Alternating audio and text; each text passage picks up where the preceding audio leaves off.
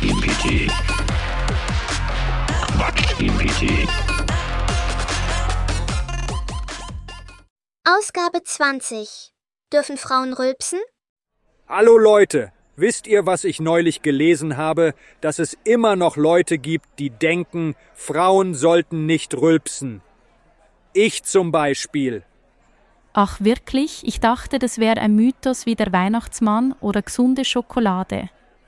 Naja, ich finde es schon etwas unangenehm, wenn jemand in der Öffentlichkeit rülpst, egal ob Mann oder Frau. Also ich rülpse immer laut beim ersten Date, spart Zeit, wenn er damit nicht klarkommt. Ich glaube, Rülpsen ist wie ein Fingerabdruck, individuell und einzigartig. Warum sollten wir das verstecken?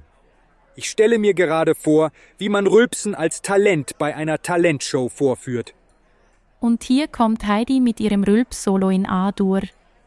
Ich hätte nie gedacht, dass ich mal eine Diskussion über das Rülpsen führen würde. Tja, das Leben ist voller Überraschungen. Wie meine Rülpser nach einem Glas Milch. Vielleicht sollten wir alle ein bisschen mehr wie Kinder sein. Die rülpsen, wann immer sie wollen.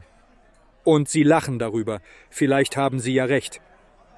Genau, Rülpsen ist vielleicht einfach ein unentdecktes Kommunikationsmittel.